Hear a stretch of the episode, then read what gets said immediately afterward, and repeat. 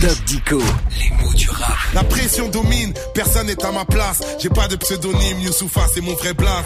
Toi, le doc, ton vrai blaze, c'est Jean Pruvot, et avec nous, tu es Doc Dico. Ah oui, j'ai deux blazes hein, en argot. Mais comme blaze, ça veut dire aussi né en argot, bah, j'ai toujours eu le même blaze. Ah oui, oui, oui, d'accord. Dis-nous tout sur le blaze. Le doc, ça a l'air compliqué quand même, entre le Oui, nez, parce le que- nom. Et Oui, il y a deux possibilités. hein. La première, c'est que blaze vienne de blason, Ouais. c'est-à-dire les emblèmes d'une famille. Et par abréviation, le blaze bah, se réduit alors au seul nom. Qu'on retienne mon blaze, pas celui d'un jeune rappeur naissant.